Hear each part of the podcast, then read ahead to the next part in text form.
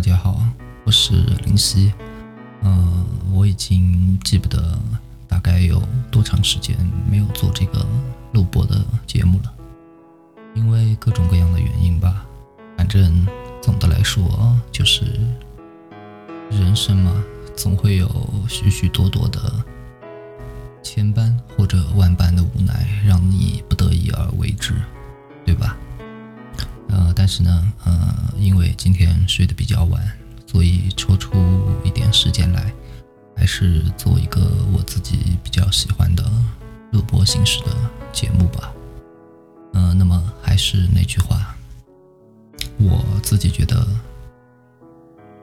录播节目过程当中的我，应该才是最真实，或者说最接近我本来的面目吧。那么就是不知道你们各位都有没有这样的一种体验，在深夜睡不着的时候，习惯性的拿着手机，漫无目的的点这里点那里，百无聊赖，刷完了微博和朋友圈，屏幕上的界面又回到了微信的好友列表，你发现成百上千个好友里面，你最想点开头像的只有。那一个人而已。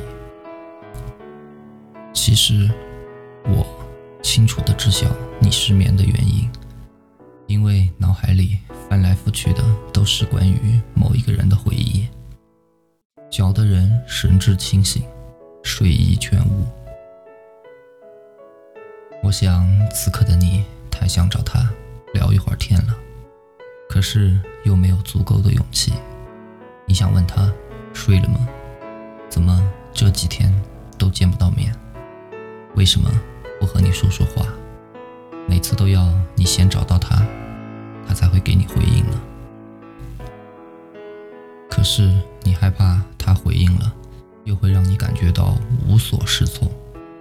但你更害怕的是他没有回应，那样的话，你又要忍不住的猜测他到底是懒得理你，还是正在。陪着别人，其实不管是怎么样的想法，我都觉得这种感觉有点无可救药了，就好像一个傻子一样被手机给控制了，开始胡思乱想，开始让孤独蔓延，也让那些矫情的情绪和不安的猜疑，在这样漫长而又沉静的深夜里，将你慢慢包围。都说某人的晚安是头顶的灯声，大概因为这屋里的灯光实在太亮了，你才总是失去了睡意。然而，我也知道，每次夜里只剩自己和自己说话的时候，想法和冲动总是要多那么一些的。当然，犯错和犯傻的概率也随之高了一些。我不知道你们有没有曾经认识过一个不满一个月的男生，然后几乎每周都有两三天会和他单独出去吃饭、逛街，两个人之间的暧昧也好像是恰到好处的那一种，只有甜没有苦，一切都让人觉得蠢蠢欲动，似乎他的一举一动都让你觉得了，如果你再勇敢一点。或许你们两个就有无限的可能性。当然，你也记得，你当初反感了异性身上的烟味儿，却在遇见了那个人之后彻底改变了。明明一个月的时间说不上长，可是当他坐在你旁边的时候，夹杂着肥皂香气的烟草味，却让你有些恍惚，就连心跳也可以微微的加速。来不及皱眉，也许这就是喜欢吧。你心里面肯定了一千遍，当然也否定了一千遍。可惜你那出于潜意识里自我防卫的怀疑，薄弱的在每一个深夜狡猾的驱使下，轻易的被你抛诸脑后。在你们看完了一场完场的电影之后。各自回家你想了又想给他发了一条晚安。没有等到他的回复又迫不及待的加了一句我好像喜欢你了。然后在等待答案的一个小时里你连顺手开灯的心思也没有就在沉沉的黑暗当中自顾自地享受着期待着浪漫与折磨。一个小时以后，你收到了四个字：“谢谢，晚安。”好吧，只有这四个字，然后就再也没有然后了。夜色的掩饰让你不止一次做过这样的事情，除了卑微，剩下的全是尴尬。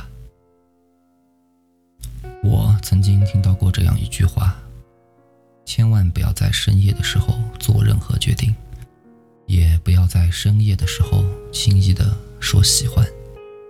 现在想起来，这句话其实是一句真理。不要在深夜的时候做任何决定，更不要在深夜的时候去找喜欢的人聊天，因为在那样的氛围里，所有的呼吸都带上了别样的色彩，如同致幻剂一般恶性循环的敦促着人，恶从胆边生的做出了一些不太理智，甚至太过于。轻率的决定，深夜里也总充斥着无边的孤独，会让人觉得盲目，也让人无意间将自己的情绪慢慢放大了。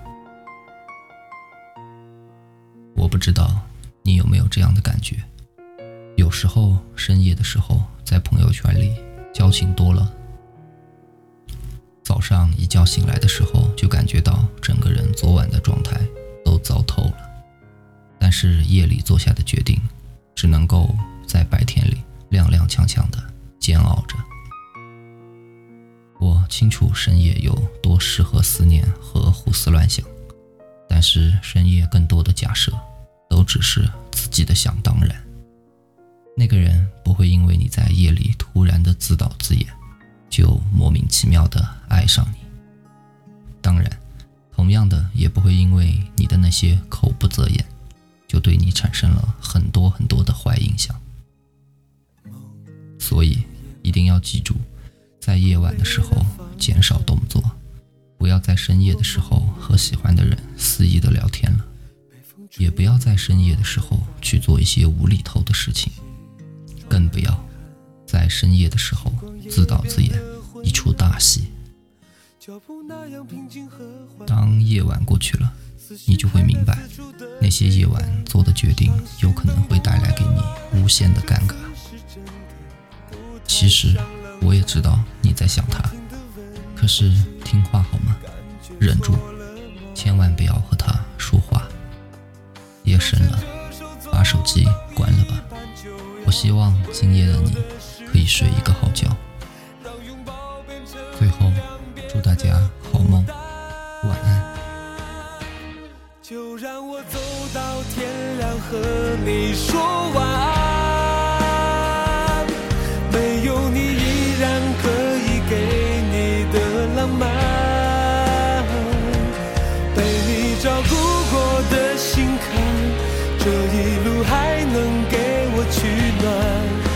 算再难看，我等爱烧完，就让我走到天亮和你说晚安。没有你，依然可以付出我浪漫，被你照顾过的心坎，这一路还能给我取暖，我觉得。的真的好灿烂。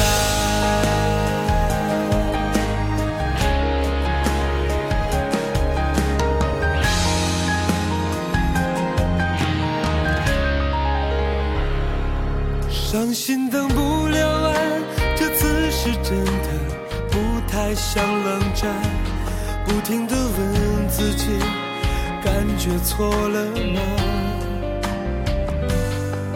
手牵着手走到一半，就要温柔的失散，让拥抱变成两边的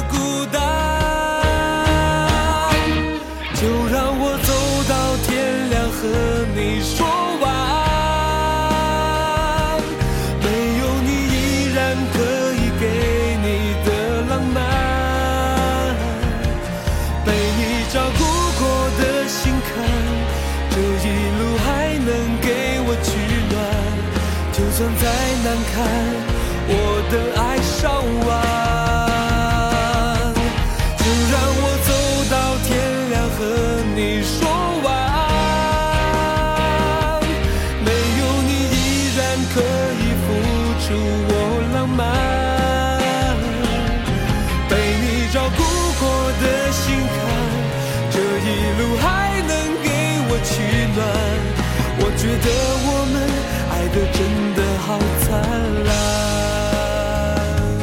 被你照顾过的心坎，这一路还能给我取暖。